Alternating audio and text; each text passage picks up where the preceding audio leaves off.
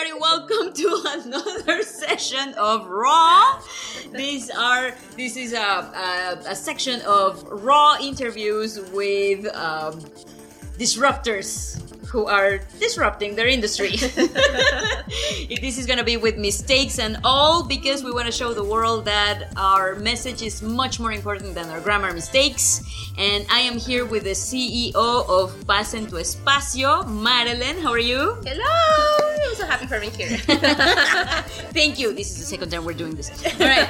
So, Marilyn, thank you so much for being here. I know Thank this is you. typical because you are very vulnerable, but Yes. vulnerability makes us invincible. All right. So, Marilyn, tell me, what does Paz en tu Espacio do? What do you do? okay, well, Paz en tu Espacio is a company that I made two years ago. And the mission with Paz en tu Espacio is helping people to know how to organize their house or and spaces. Okay. It could be a house, it could be an office, it could be your documents. Okay. It doesn't matter what kind of, of space. Uh, my work is to teach people uh, organize their spaces based on their style life or their necessities. And well, that's I do. That's nice. That's Yeah. very sweet. Do you have a specific example?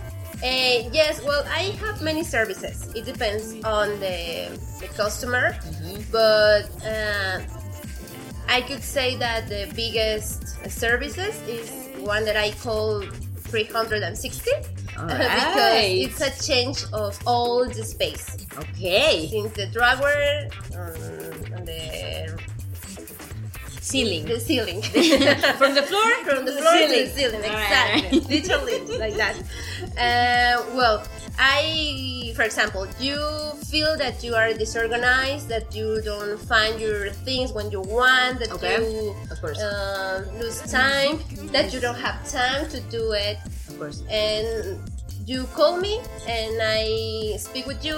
You talk with me about your problems, about your necessities, about your space because people think that all the people think that they needed more space, Right. that they are living in a small house or in a small office, and there is not a reason. There is a one mistake that you think that you need more, more, more space because. I have um, been in, in many houses that are, that they are really big, but it's not the answer having more space. Right. So I talk with the person about their things that they have because there are people that have uh, things since many many years ago, since 20 or 30 years ago, Right. or things that they are not uh, of them. So I have an, um, an interview Yeah. and we talk about my method i talk about the expectations of that person and what is the main problem of that. Okay. and then uh, i go to the house and i started to organize.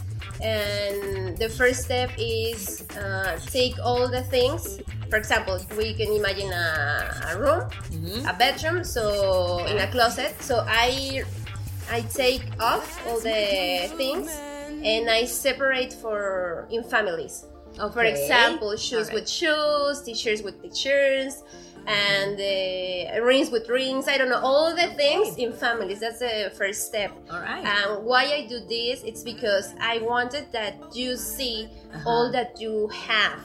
Because sometimes we have some, uh, I don't know, a jean in one drawer and then in the floor and then in another box. So I wanted to have all the families together, exactly together, because you can see uh, the things that you have, how many, and the condition Of of, the cloth or the thing. That's really cool. So it's a it's a visual method. so yeah exactly yes and also i put all in the house all the things together because uh, maybe you have mm, a lot of things um, in a, one room but maybe you have the same families in another room so course. you needed to have all that in the same place because you uh, will save time looking for that Yeah. Flood or things. So it's just not it's not cleaning, not not even no, clothes. No, no, it's, no, no, It's not cleaning. It's Yeah. it's organizing that Yeah. things. Yeah. I, I say that I am uh, that I organize spaces, but I think that I organize things. Lives. lives also. Lives. exactly. Yes. Right. And I could say that it is the the, the first step, Okay. and also the easiest one.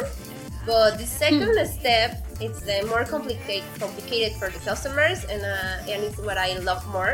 Because Okay. it's the moment. I don't like to see it You make people suffer. no, I don't like that. But it's the moment when people decide uh, what things will keep. yeah. And it's really uh, amazing for me because it's that moment when people decide that choose because uh, being disorganized is that you are not making decisions. Interesting. That's a beautiful thing. Yeah, and and that decisions affects your life. Totally. and sometimes you have things that are of your ex things of your grandfather that is not here in the world Anymore. anymore yeah. Yeah, yeah. and maybe you have uh, something for a work that you really wanted to do and you have never take that time to do it Of course. so it's the time that you decided what you will keep and you they decided um, based on what you use what you need and what you make you feel happy Mhm. and i love that uh, point because Yeah. being organized is having things that you really love Yeah. that you really need that that helps you to be better and be the person that you have that you want to be that's to be organized beautiful. yeah uh, and people sometimes uh, have different reactions sometimes they cry sometimes they are really happy Right. and sometimes they don't want to throw away their things because Yeah. it's a process it's a painful process for some people Right. so well they decide and with the, the things that they don't want anymore uh, i take them for, for um, donation Nice. uh, or the people can decide for their family or some friends it depends of the depends on the customer That's a that's a beautiful thing. I think it's a it's not only for the individual. You also are Exactly. contributing to society. yeah i said that it's energy that it's stuck Right. on, on your space Yes. and they only transform in something positive for you Yeah. um, for other people Yeah. maybe that strangers that you don't know but you know that they really need that Right. and it's when people uh, choose and decide why they have what they have Yeah. uh, and why they have a lot of uh, shoes what they have 60 shoes and they have three shoes at the, the same color right Right. Right. and i really like that people uh, question themselves Yeah. about their decisions Introspection. exactly I It's, uh, love that. Yeah. I love that. Nice. And uh, what kind of people would need your your services? well i would like to say that everyone Everyone. but i but no it's not everyone. It's people that really want to make a change in their life. Okay. because there are many people that they say well i don't have time to organize. I don't know how to do it. But they don't want to make an effort. Right. and being organized is not that you will organize every day 30 minutes and that you will clean it no because it's not about cleaning. It's about uh, putting their their your things in their spaces in the correct space Uh-huh. so uh, people need services i think that all the world needs some organization in their lives Of course. but i would say that only people that really want to make a change Yeah. and feel better can can do it A profound change. exactly This takes this takes work and introspection. yes exactly exactly and it's not too difficult because sometimes people think that i will throw their things away Right. and that i will decide uh, what to do it and what things they can have but it's not about it and it's about you and it's about your your life because uh, i use a, a method but it's uh, i personalize it Yeah. Yeah. um, uh, with your life, with your decision, with your yeah, Personality. with your personality exactly. Right. So there are people that really know that that they need some help Right. and they are capable to do it. And after, let's suppose I hire you, Yeah. and after you have completed my space, um, do you teach me how to? Yes, in all the process, when I Uh-huh. went with you, I teach you a theory, key, theory, Theory, yeah. theory, and the practice. Uh-huh. Uh, because it's it's important to have a, a, a special systems Okay. to maintain Yes. your space organized. Ah. I teach you how to fold your clothes, how you can put your things in a drawer, and it's not too complicated Okay. because once I did that work for you, well, Mhm. not for you, with you, then I only teach you how to maintain to it. maintain it. And it's really it's not too complicated. So it's not only the organization of, of the space, it's also the formation of habits. exactly. Following a system. Yeah, it's That's your like method. um, I am a teacher. yeah. Yeah. And and once you see how to remove the origin of that uh, chaos, Mhm. uh, then it's really easy to maintain it. Really. So, I mean, that has to do with my next question. I mean, is being organized i- organized is a skill, and uh, is is it biological or is it something teachable? Well, it's a question that a lot of people ask me, and For sure. there are many people that think that I, I can be organized all my life. I have been this way. right. Um, well, there is uh, some studios that Research. research that say that only 10% of the global Population. population uh, were born organized. what? So that organizing gene, Yeah. uh, Gene. yeah, yeah, gene exists, if we can say that. Okay. But it doesn't mean that if you did you wasn't born with that gene, you can do it. Of Of, course. course. not. It's like every talent, every ability is teachable. Uh, you can learn, Mhm. and every person can be organized if they want. I think that only characteristic that you need is that you want it, and really, it's, it's not complicated. And I, I think that I was born with that gene since I was uh, three years ago. It's, it's true, guys. I've known her for a long time. She is.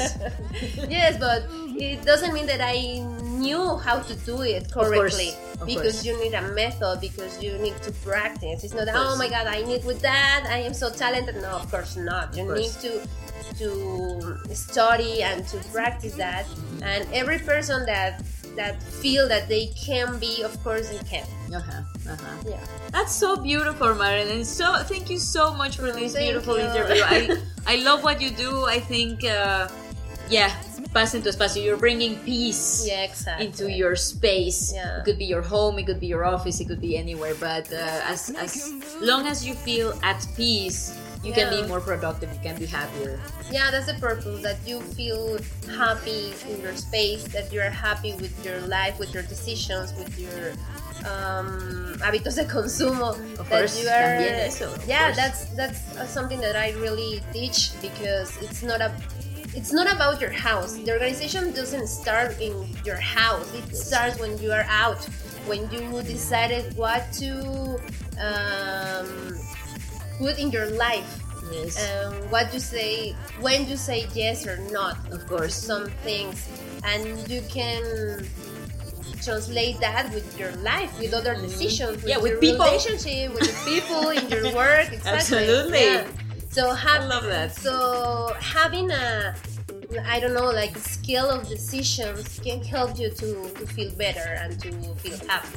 That's amazing. Well, if you guys need someone who can teach you how to be happy in your own space, someone who uh, tropicalized this method specifically for our Mexican context, uh, don't don't uh, don't hesitate to contact Marilyn. Where can we find you, Marilyn? Uh, you can find me in my website, uh, pasentuespacio.com, Uh-huh. and also on Instagram, on Facebook, like Paz en tu Espacio. All right. Thank you so much. Oh, thank you. I love you, girl. Thank you. here. Bye.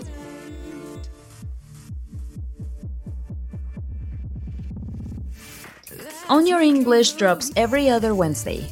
Follow us on Instagram at LifeBuildersMX. Share this episode with someone you love. Find us on Spotify, Apple Podcast, or wherever you get your podcasts.